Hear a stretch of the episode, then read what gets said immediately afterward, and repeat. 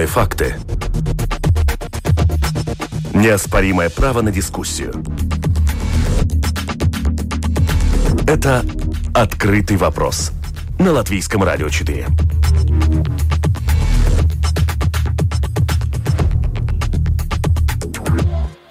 Добрый день, уважаемые радиослушатели. Вместе с вами в эфире Латвийского радио 4. Дискуссионная программа «Открытый вопрос». У микрофона Роман Шмелев. И, как всегда, по понедельникам в это время мы обсуждаем самые заметные международные события, которые происходят в мире. Поговорим о, о протестах, э, э, которые проходят сейчас в США во многих городах и сопровождаются э, даже беспорядками. Обсудим также то, что происходит в Латинской Америке. Она сейчас стала эпицентром распространения коронавируса.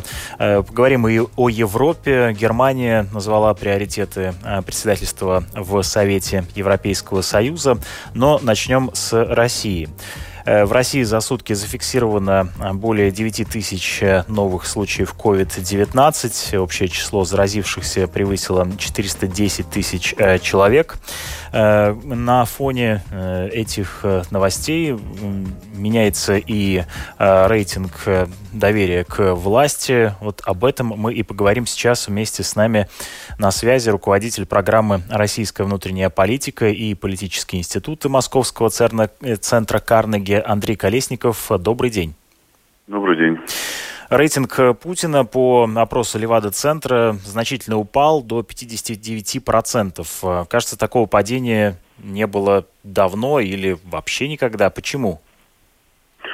Э, это рекорд, точнее антирекорд, э, потому что э, в последний раз, когда фиксировались достаточно низкие показатели, это было еще до взятия Крыма и, соответственно, до патриотической истерии. А, эти показатели составляли 61%. Это было в 2011-2013 годах. А, после пенсионной реформы в 2018 году рейтинг Путина снова начал проседать. Но потом а, зафиксировался на плато где-то вокруг 70%. Во время пандемии, когда рейтинги большинства лидеров в большинстве западных демократий росли, у Путина эти рейтинги падали. Одна из причин, может быть, э, главная состоит в том, что э, российская политическая система авторитарная, и э, раньше Путин, как э, человек, который олицетворял, олицетворял эту систему, получал все возможные бонусы благодаря экономическому росту, особенно в начале его правления. А, и после того, как он компенсировал некоторые экономические проблемы э, присоединением Крыма, но сейчас э, он, наоборот, стал аккумулировать все, все, все токсичное, что есть в связи с пандемией, все проблемы власти, все проблемы людей, они бьют по нему вот этой самой рейтинговой кривой. А, соответственно, падает не только рейтинг одобрения деятельности Левада-центра, падает, например, а, рейтинги доверия, в том числе даже по данным официальных прокремлевских социологических агентств. И это проблема. Ровно поэтому сейчас у Путина есть очень серьезное желание снова мобилизовать массы на поддержку. Для этого, собственно, и будет проведен парад. Да, ну сейчас про мобилизацию хотел бы поговорить отдельно, mm-hmm. а, а ну, вот этот а, по, спад, да, и падение рейтинга, оно характерно э, для всей российской власти или непосредственно только для Путина? Вот для других фигур э, это тоже характерно? Э, да, поскольку э, Путин, собственно, лицо этой системы, и она, э, и она авторитарная и персоналистская, то есть ориентированная, собственно, на, на первое лицо, когда у Путина поднимаются рейтинги, поднимаются рейтинги всех остальных. Когда у Путина падают рейтинги, падают рейтинги всех остальных основных игроков. Это касается и личностей, Э, как правило, вторым по доверию там, или популярности идет министр обороны Шойгу, потом министр э, иностранных дел Лавров, далее по списку. Вот они поднимаются, опускаются вместе с ним. Э, в том числе поднимаются, опускаются как бы средние рейтинги российских региональных руководителей, губернаторов. Ну и рейтинг правительства тоже мотается как хвостик вслед за рейтингом Путина. Он скорее производный от него, чем нечто имеющее самостоятельное значение. Но сейчас в новостях э, довольно часто мелькает э, мэр Москвы Сергей Собянин. Как это может сказаться на его э, рейтинге, а вместе с тем и том доверии, которое ему оказано москвичами и другими жителями России? Ну, да, сейчас все интенсивно обсуждают как бы две других фигуры кризиса, и э, особенно Собянина, ну, Мишустина как премьер-министра, но у Мишустина пока своего собственного рейтинга нет, это скорее рейтинг просто должности премьер-министра, и этот рейтинг такой более-менее нейтральный. У Собянина, несмотря на то, что он часто появляется и как бы олицетворяет борьбу с кризисом, он не слишком э, большой. Все-таки его привыкли воспринимать как московского мэра, регионального руководителя. Он, конечно, стал более узнаваемый в масштабах страны, но это не означает, что он э, на, с скоростью обгоняет всех Э, других политиков с точки зрения доверия, там, одобрения, или, или у него вдруг появился электоральный рейтинг. Нет, э, к нему очень много претензий, в том числе и у него э, достаточно высокий может быть антирейтинг по итогам пандемии, потому что некоторые его решения просто в последнее время высмеиваются, настолько они абсурдные. Так что вряд ли можно говорить о том, что загорелась новая политическая звезда, которая в скором времени обойдет Путина и чуть ли не станет его там преемником или заменой ему, в конце концов. Путин никуда уходить не собирается. Ну хорошо, а звездочки появляются? Есть ли какие-то локальные успехи, э, на э, фоне которых э, поднимается рейтинг кого-либо из других политических лидеров? Нет, пожалуй, что нет. Несмотря на то, что у нас как бы, в России сменилось на время, по крайней мере, политбюро, Раньше это были силовики, сейчас это люди, отвечающие за медико-эпидемиологические проблемы но никто не э, превозносит достоинство социального вице-премьера Голикова или главы Роспотребнадзора Попова, и уж тем более министра здравоохранения Мурашко. Э, нет, пожалуй, это отношение либо нейтральное, либо скорее э, негативное. Поправьте меня, если я не прав, но мне показалось, э, что а, Путин э, в период э, пандемии несколько, ну не то чтобы самоустранился, но несколько отстранился от некоторой ответственности, передав управление на региональный уровень. Так ли это? Согласны ли вы со мной или нет? Уточните, пожалуйста. И как, к чему это может привести? Да, это очень активно обсуждалось в последнее время, что Путин вообще как бы ушел, то, что называется, в бункер его видели только в Новоогарево, одного и того же горящего экрана с изображением Кремля, и э, появился в, Москве только вот недавно, и то один раз э, с какой-то странной миссией вдруг встретился с э, ответственным за РЖД. Но с одной стороны, это естественно. Страна действительно большая, и в разных регионах разная ситуация с распространением вируса. С другой стороны, это да, вот когда ну, нужна железная воля, э, масштабные э, пакеты помощи, в том числе финансовые гражданам, э, Путин сам устранился. Когда нужно подавление, когда как, как, точнее, не нужно подавление, он, он подавляет, да, с помощью полиции, там, какие-нибудь протесты и так далее и тому подобное. В этом смысле он э, выглядел действительно очень невыигрышно. Э, начинается разговор о том, что, может быть, теперь происходит такая естественная федерализация России, губернаторы будут очень серьезными игроками. Это не так. В регионах очень тяжелое экономическое положение в существенных части. Эти регионы зависят от трансфертов из федерального бюджета. Поэтому вот этот самый федеральный бюджет – это инструмент усмирения региональных лидеров, если они почувствуют себя слишком свободно. Вот с 2011 э, года э, мы привыкли, что оппозицию Путину э, составляют такие условно образованные жители больших городов, то, что часто называли креативным классом. Как вам кажется, вот под давлением этих событий меняется ли типаж оппозиционного настроения и части общества? Э, можно сказать так, что-то меняется, потому что э, кроме политического протеста продвинутых классов э, появился социальный протест дезориентированных людей. И какие-то его проявления сейчас невозможно классифицировать и систематизировать. Но э, понятно, что э, будут проявления социального протеста. Более-менее понятно, как будет на него отвечать власть. Точно так же, как на политические протесты э, полицейским подавлением. Пример одного из таких протестов – это Владикавказ, еще в самый разгар э, пандемии. Люди вышли на улицы, не понимая, что происходит, требуя как бы, открытия экономики и возможности зарабатывать. Были жестко подавлены полицейскими, с одной стороны. С другой стороны, тут же раздались голоса ответственных лиц, что вот такого, такого рода меры нарушают карантин и способствуют распространению заболеваемости. В этой же логике э, буквально на днях действовала московская полиция, когда она разгоняла пикеты уже как бы политически продвинутых классов. То есть ответ один и тот же, э, что для своей бывшей социальной базы, э, то есть простых людей, что для политически продвинутых городских образованных классов. Вы упомянули о том, что перенесенный парад Победы э, может стать одним из способов повысить рейтинг. Напомню нашим слушателям о том, что парад Победы в России пройдет 24 июня. Э, может ли это как-то э, увеличить э, рейтинг доверия к власти? Думаю, что нет, э, хотя в Кремле, конечно, видят в этом средство мобилизации и мечтали бы подогнать под парад голосования за Конституцию. Возможно, почти так и сделают, потому что ходят слухи, что голосование будет проходить не один день, а несколько дней, и тогда его можно будет начать сразу вслед за парадом. Э, но побаиваются проблем с пандемией, поэтому, собственно, на 24 июня, это 75 лет годовщины, 70 75-я годовщина парада Победы в 45 году, э, не удалось совместить голосование с парадом. Больше того, пришлось перенести э, акцию «Бессмертный полк». Тогда, когда Путин возглавляет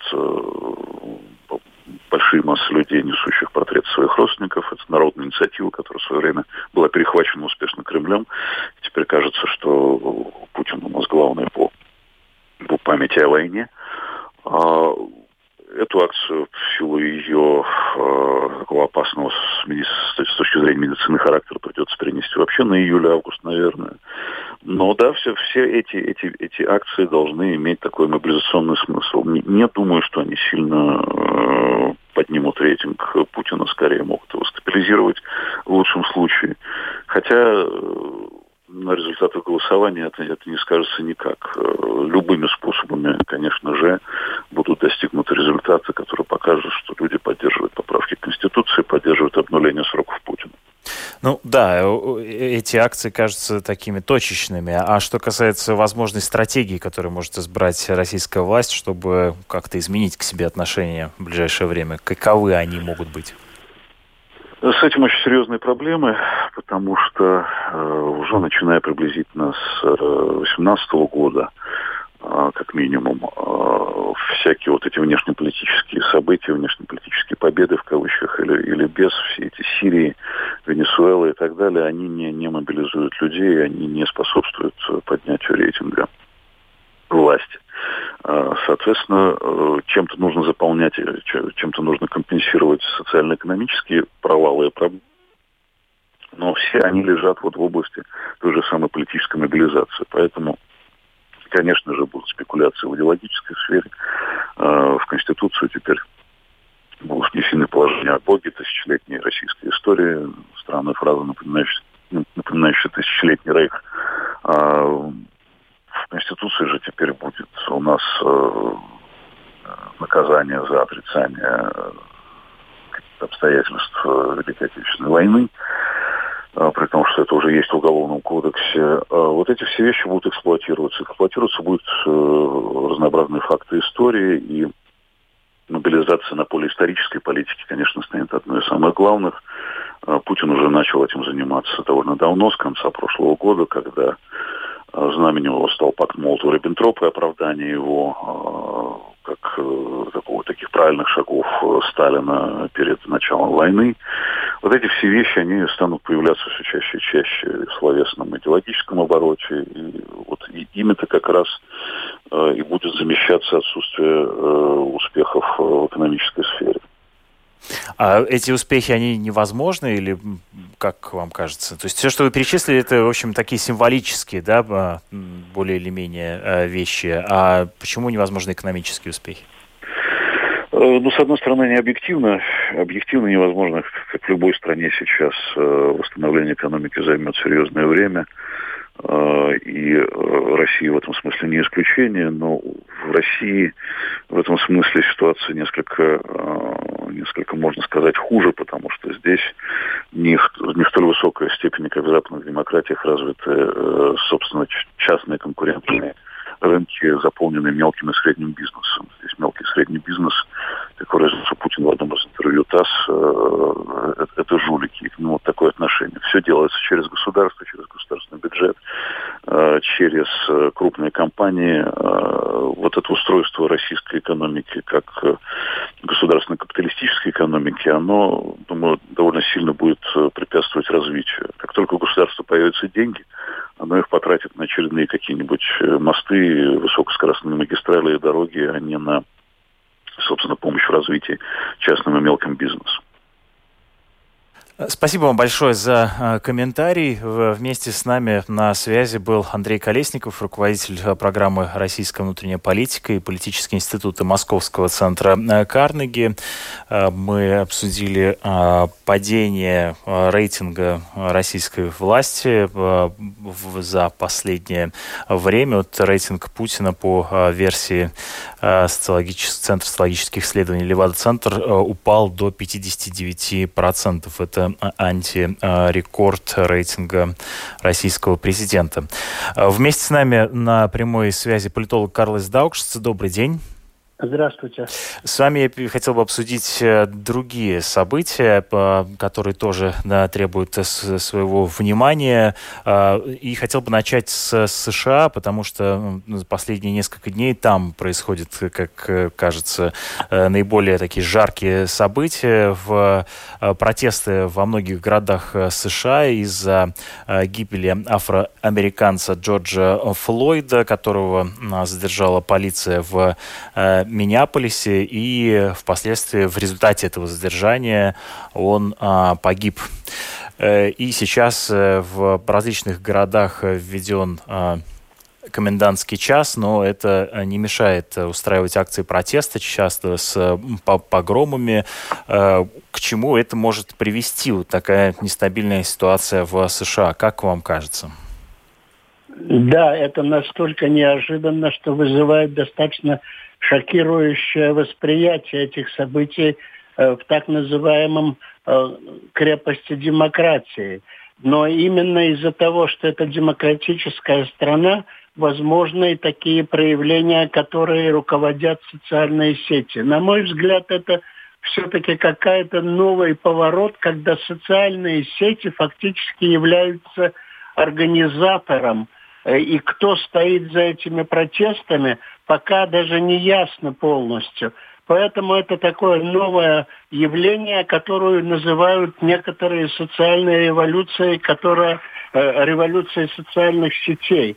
Что касается Соединенных Штатов Америки в политическом смысле, то самое главное, что это будет влиять на будущее Америки очень сильно, особенно на президентскими, президентскими выборами. И самое главное, чтобы это не переросло, вот эти события трагические фактически в Америке, не переросли в столкновение между двумя группировками, демократами и республиканцами. Потому что некоторые левое крыло демократов – все-таки как бы выступают достаточно сильно в поддержку вот этого протестной волны, которая э, захлестывает фактически Соединенные Штаты Америки. Поэтому здесь э, важен вот этот момент не перехода в политическую сферу столкновения двух группировок. Э, надежда... Подождите, уточню, но он же уже происходит в политической сфере. Вы имеете в виду в реальные противостояния между а, группами общества или как? Нет, между партии, партийными э, э, предвы, предвыборной борьбе Байдена и Трампа. В этом плане, чтобы это не переросло именно как демократы против консерваторов, и чтобы это не привело к, к такому политическому расколу, который может произойти уже. Вот в этом смысле. То, что раскол э, идет и попытка есть его превратить в расистский раскол, расовый раскол, конечно, он существует. Но я не думаю, что при, э, произойдут какие-то очень большие крупные изменения в Соединенных Штатах Америки, система не рухнет, справится. Но в данной ситуации, конечно, вызывает беспокойство э, о, достаточно сильное как в Европе, так и в других странах Э, что происходит в Америке. Э, вместе с нами на другой э, линии Ансис Богустовс, да, журналист ТВ-24. Добрый день. Добрый. Да, мы обсуждаем протесты, которые сейчас проходят в Америке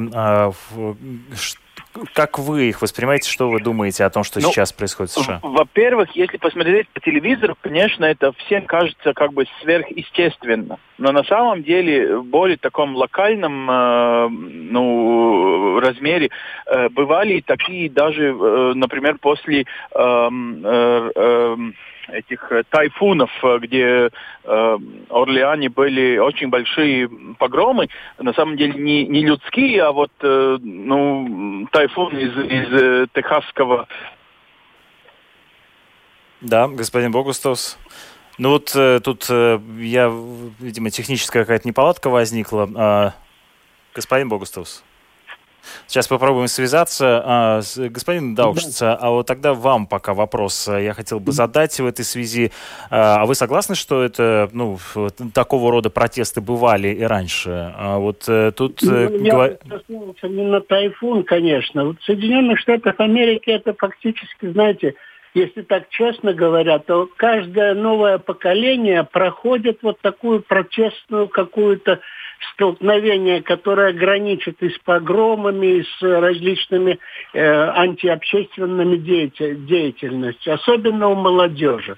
Это, это, это фактически это такой стиль Соединенных Штатов Америки. Но в то же самое время, в 92 году, было, помните, также из-за убийства э, негритянского представителя также было такие же погромы. Но и они как-то достаточно, э, достаточно таким незаметным образом они постепенно прекращаются. Они уходят э, в, в, в такую полу э, юридическую сферу. Нет, но все-таки я вот хотел бы уточнить, э, мобилизуют национальную гвардию, это не всегда, вот, э, например, губернатор, губернатор Миннесоты впервые после Второй мировой войны объявил о мобилизации национальной гвардии, вот только сейчас это не происходит э, даже в течение там каждого десятилетия. Все-таки скажется, что это исключительное событие, нет?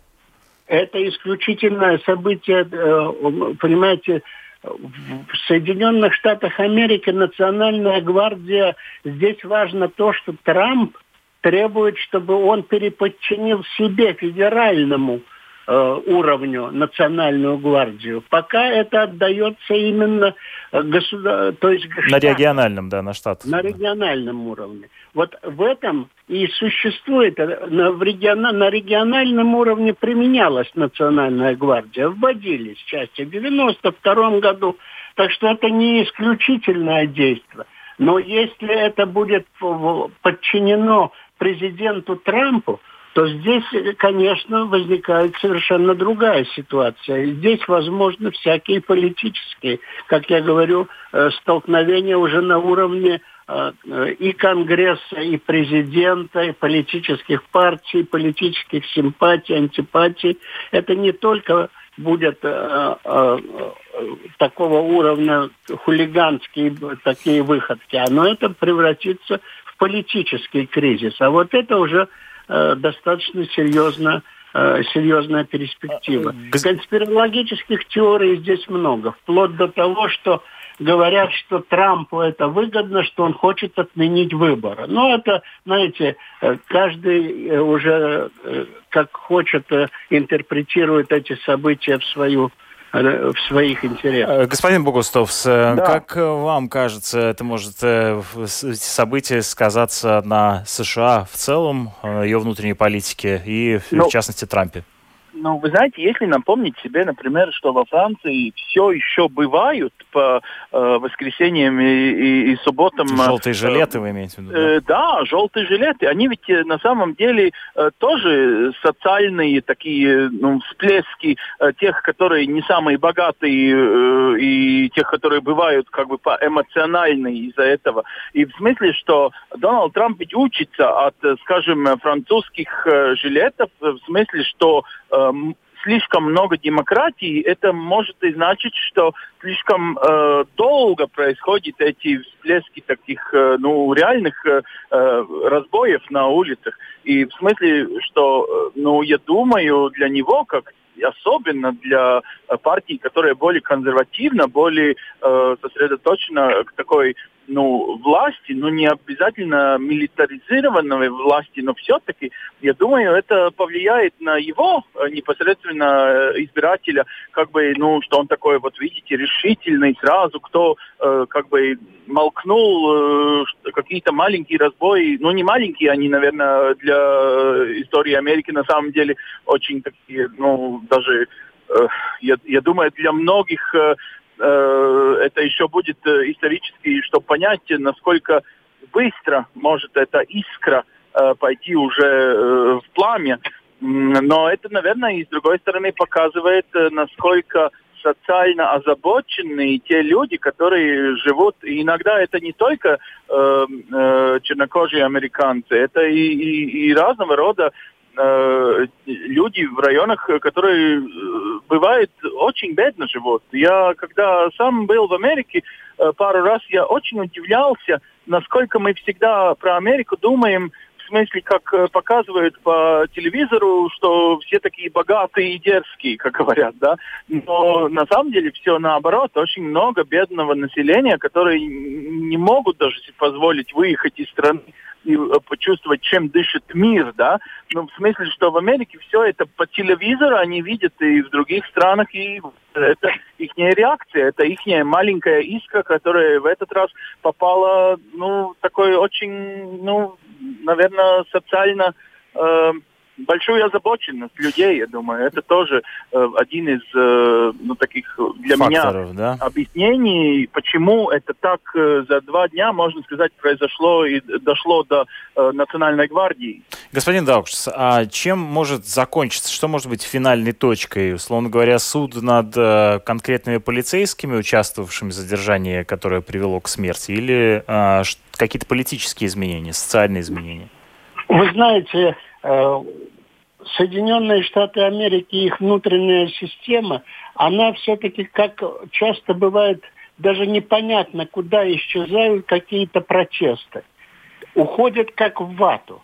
Власть и государство в Америке, демократическая структура, которая существует, они впитывают в себя, часто превращая в свою противоположность какие-то движения. Я не думаю, что это превратится в какое-то ну, революционное такое в нашем понятии, в европейском понятии действия. А это превратится в такую э, некоторую э, затем юридическую тяжбу, потом она превратится в, второстепенные какие-то действия, и будут новости, которые э, превратят опять эти протесты в ничто. Ну, я вас понял, то есть идет в, в, в, в пшик, да? Но э, в таком случае вопрос, а э, как может и должно ли отреагировать международное сообщество? То есть мы знаем практику санкций в отношении определенной страны. Вот, э, будет ли кто-нибудь вводить санкции против США из-за Джорджа Флойда? Нет. Я не думаю, что это вопрос в мировом э, для Соединенных Штатов Америки санкции и их э, э, аргументация будет связана с теми событиями, которые сейчас как бы говорят против этих, против этих санкций о демократическом нарушении прав человека и так далее. Я не думаю, что это будет связано. Поэтому э, санкции отдельно, а события, те, которые внутри страны, отдельно. Я не думаю, что это превратится в какой-то международный э, какой-то международный... Процесс, да, давление. Хорошо, то есть, э, подытоживая, я правильно понимаю вот вашу, господин Дауш, позицию, что протесты сами собой, вероятнее всего, как бы испарятся, а, а с произошедшее станет, возможно, и точкой столкновения в период политической предвыборной гонки? Да, совершенно верно. Я думаю, что только не испарятся, а они будут купированы, купированы властью. Есть методики, есть возможности. Государство американское, оно достаточно вязкое. И вот эта вязкость, она будет применена. Господин Богустов, ваш прогноз? Ну, но мой прогноз, знаете, если пять или четыре года назад, когда Дональд Трамп, все говорили, что он очень четко Э, э, математически э, сделал такой намек э, в Facebook и в, социальных сетях и разговаривал э, с разными социальными группами разным языком, мне кажется, что на этот раз такой же трамповский метод использовали, может быть, даже демократы, и, до, и точно будут еще раз использовать. Вот за последние, вот с сегодняшнего дня до, до самого ноября, до выборов, будут, ну, если так можно сказать, программировать людей и, конечно, использовать вот те события, о которых мы сейчас говорим, но использовать все еще напоминая и, можно сказать, нагнетая со стороны э, демократов. И с точки зрения политической такой борьбы, я думаю, это нормально, так было и э, перед этим, и будет всегда это демократический процесс то, что он повлияет негативно, наверное, на такой раскол, еще больше э, раскола, который уже имеется сейчас в американском сообществе, ну, это тоже верно. Но, к сожалению, такой антагонизм или, э, ну, скажем так, э, белый и, и черный, и, и вот в этом смысле, я думаю, не только э, по цвету кожи, но и по такому политическому поведению э, будут, э, ну, к сожалению, присутствовать в Америке, наверное, больше, чем э, мы за последние э, десятилетия увидели. Я напоминаю, что есть еще, ведь э, он, конечно, нелегальный, но в Америке э, есть, э, существует э, Клуклукс-клан, например, э, с тех времен, с, э, 50-х годов, да, э, когда его уже запретили, но он, он реально существует уже даже при ну, такой ситуации, что он запрещен, он существует уже в течение двух э, э поколений. Ну, я э, правильно ну, понимаю, что вы хотите сказать, что э, проблема расизма в э, США не пропала, она не решена и до сих пор как бы есть и будут происходить инциденты? И, и если честно, не только инциденты, но они используются э, для политических целей с обоих сторон для тех, которые борются за интересы ну, э, э, чернокожего населения, афроамериканцев, и, и, и для тех, которые э, э, ну, иногда как бы борются за равноправие э, в, в сообществе. То есть я думаю, что, к сожалению, э, все эти аргументы, которые до этого, можно сказать, э, уменьшались, и посмотрите на типические американские э, фильмы, например, да, или на типический бэкграунд, фон, какого рода люди были собраны и собирались, например, в течение тех президентских выступлений, когда Барак Обама обращался к народу, кто стоял, вы, вы всегда в фильмах, вы всегда э, в фоне президентских э, речей э, видели кого-то э, с черной кожей, кого-то из, скажем, азиатского э, происхождения, э, и кого-то из белого, и, постарше, и по юноше. Э, э, вот э, в Дональде Трампе такого мы не видели в этих, э, ну, в имиджах, да, в бэкграунде. И, и это же тоже есть э, политический такой, скажем, месседж, как сказать по-русски. Ну, ну да, да, да. Трамп, Трамп в основном опирается, насколько я понимаю, на белую Америку, да? Ну да, конечно, конечно. Это э, его воспринятие мира. И я думаю, это будет все-таки использоваться, ну, в реальной такой э, повседневной борьбе. Э, сейчас, за ну, ближайшие 2-3 э, сутки, он, конечно, э, ну, должен просто поступить э, как бы э, на, насчет такого демократического процесса, что давайте пойдем домой и не будем бороться, и давайте вместе бороться с COVID не между нами и так далее. Все это последует, но реально политический процесс ведь будет на него влиять все, что произойдет в второй части э, лета и, и осенью. В заключении нашей программы я хотел бы в двух словах обсудить еще одну обсуждаемую новость э, конца недели. Это э, стыковку э, Crew Dragon, который пристыковался к Международной космической станции. В общем-то, первый прецедент, когда частная компания, космическая компания запустила пилотируемый корабль, который пристыковался к Международной космической станции. Там есть и политический аспект. Э, с одной стороны, э, Америка вновь заявила о желании вернуться в э, космическую гонку. Э, как вы воспринимаете вот э, это событие? Оно как-то повлияет на международные отношения или нет? Может ли стать космос тем местом, где будет, произойдет, скажем так, сотрудничество, или наоборот, это фактор гонки и между, напряжения между странами? А, если этот вопрос ко мне, то я думаю, что все-таки космос станет не местом сотрудничества, а местом соперничества. Давайте вспомним, что Трамп уже образовал и разделил. Он создал космические войска.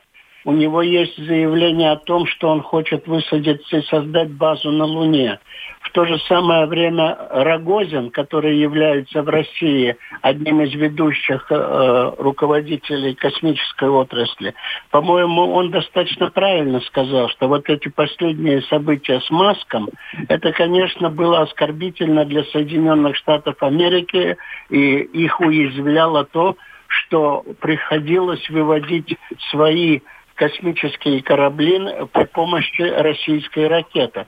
И поэтому здесь присутствует и соперничество, но большого сотрудничества я все-таки не думаю, что оно будет э, в дальнейшем развиваться. Господин Богустовс. Соперничество.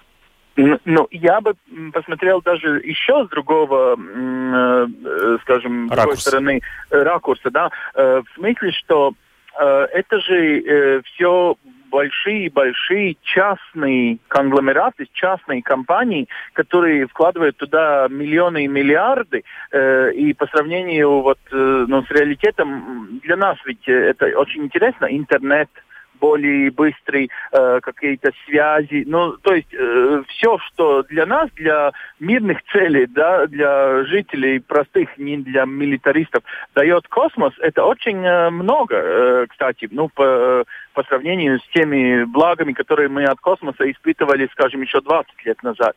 И я в смысле о чем? О том, что, во-первых, э, это уже не только страны, но это еще другие, можно сказать, игроки э, в этом соперничестве. Это и большие корпорации. А Эллен Макс, он, я, я не думаю, что он, э, ну, он стал, может быть, э, можно сказать, первым пионером, но там ведь есть и, и еще Брэнсон своим Virgin Cosmos э, тоже влиянием на все это и другие компании, которые, да, сначала будут предлагать, э, скажем так, бешеные деньги Э, э, ну, очень дорогие путевки в космос, доехать до вокруг Луны или вокруг света и так далее, все это, ну, как бы э, десятилетия. Но реальный интерес, это же очень много частных инвестиций э, в космосе. И я думаю, так же, как при э, разговоре, э, кто влияет и кто имеет права на, скажем, там нефтяные резервы в Арктике, также все более и более вот эти большие э, страны-соперники, не только Россия и, и э, Америка, я думаю, и также и Китай, и также и Индия, и, и все другие, которые имеют технологию, чтобы туда э, помчаться, они э, будут, э, ну, скажем, лоббированы, ну, то есть эти государства будут э, э, ну, станут такими адвокатами и, конечно, технологическими помощниками э, в тех ситуациях, когда ну, вот эти компании не смогут одни э, сделать э, все это. То есть космос перестает быть прерогативой и зоной ответственности только государств, а его исключительность, да, вот исключительные права государств на то, чтобы реализовывать свои космические программы, она теперь mm-hmm. делится и с частными компаниями. Ну, конечно, и, и давайте напомним себе, это э, во время Британской империи, когда Британская империя хотела контролировать, э, ну, можно сказать, все главные эм, э, морские пути. Это и Суэцкий канал, это и, и Ла-Манш, это и э, Хормуз, и все те, которые мы и сегодня называем настолько важны, что если там, не знаю, через Хормузский э, этот э, Шаурумс... На, пролив пролив э, может э, за день пройти э, с одной трети до одной половины э, всей э, нефти, э, которую мы с вами употребляем. То есть это очень важно, кто э, этот пролив контролирует. Также и там у Истамбула, да, э, э, и так далее. Ну, ну в смысле, э, настолько и важны, как и э, до этого, можно сказать, были морские пути, вот сейчас э, станут все более и более э, важны э, те например, э, международные договора, кто как чего объявляет, как он мчится, не мчится в космос, насколько долго он там пробудет, что он там оставит, какого рода там спутник или, или какую-то базовую станцию. Да, но мы возвращаемся к, к, к вопросу, к высказыванию господина Даушца о том, что это станет э, фактором э, соперничества да, и конкуренции не, не сотрудничество. Или, скажем, сотрудничество в зависимости от ситуации, да, и выгоды э, выгодополучателям. Ну, если э, посмотреть на список э, сегодняшних более э, профитабельных э, компаний, то это уже дигитальные компании, не нефтяные. То есть э, э это, кстати, первые два это э, Google и, и Apple, которые на самом деле американские компании. Почему американским компаниям еще э, поддаваться влиянию какого-то другого государства, как не ихнего, просто, э, э, то есть Америки, э, чтобы его контролировали, ставили новые налоги, как-то лимитировали их вот, интересы в космосе. Ну, конечно, у них есть интересы в космосе, хотя бы свои спутники, э, спутники э, поставить. Это, ну, дешевле для них, да. Э, ну, в смысле, э, не думаю, что они заинтересованы, чтобы была какая-то ситуация, скажем, там, э, объединенные нации, которые бы контролировали тоже и космос. Они Иными словами, космос да, возра- возвращается в международную политику. Благодарю вас О, да. за то, что вы сегодня вместе с нами провели это время и обсудили самые заметные события международной политики последнего времени. Вместе с нами на связи были журналист э, телеканала ТВ-24 Ансис Бугустовс и э, политолог Карлос Даукшц. Э, спасибо вам, уважаемые радиослушатели, за то, что были э, вместе с нами в эфире Латвийского радио 4. У микрофона был Роман Шмелев, за режиссерским пультом Уна Леймана, продюсер программы Валентина Артеменко. Оставайтесь вместе с нами, впереди вас ждут новости.